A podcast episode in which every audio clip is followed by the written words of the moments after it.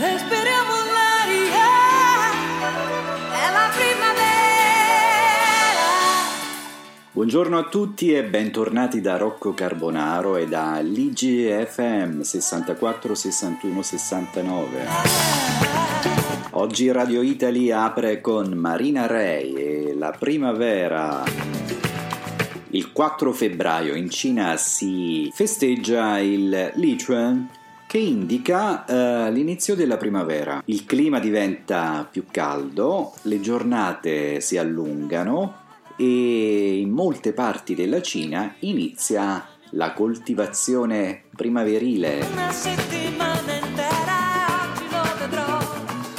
Quest'anno il Capodanno cinese, o come si vuol chiamare eh, festa di primavera, arriva il 19 febbraio ed è un periodo importante per i cinesi.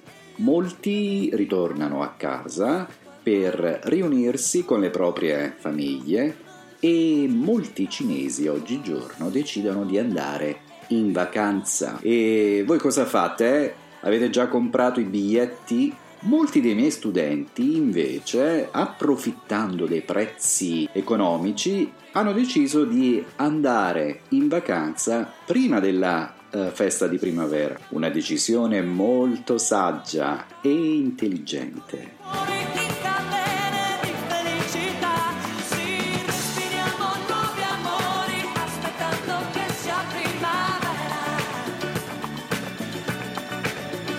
Astronomicamente la primavera inizia con l'equinozio di primavera, cioè il 20 o 21 marzo nell'emisfero nord e il 22 o 23 settembre nell'emisfero sud. Non è che so tutte queste cose, eh? le sto leggendo da Wikipedia. Radio Italy sta crescendo veramente tanto, sono tanti gli iscritti e non sono soltanto cinesi ma anche molti amici italiani che mi seguono da iTunes. A proposito, potete seguirmi sia da Lige FM oppure scaricare eh, questi podcast da iTunes Stores. Basta cercare Radio Italy.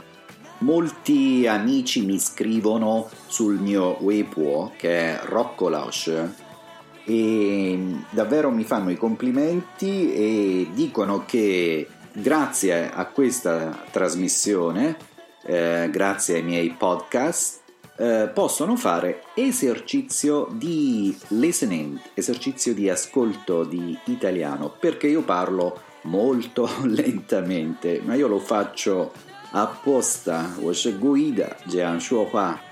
Devo ringraziare anche Teresa Pisanò, Connie Chan e Piero Costa che con la loro presenza a Radio Italia mi hanno aiutato molto a farla crescere e le interviste di Radio Italy continueranno anche in futuro, prossimamente un altro grande personaggio, una professoressa, una scrittrice e da poco è uscito anche il suo libro e ne parlerò con lei appunto nell'intervista. Uh, signori, avrò con me a Radio Italy Gaia QQ.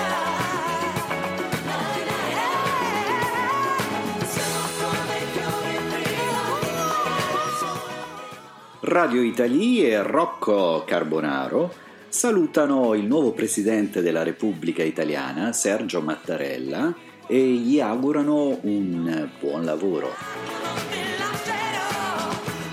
Vi ricordo il mio Weibo Rocco Lausch e la mia email è 860089177 at qq.com Grazie e ciao ciao da Rocco.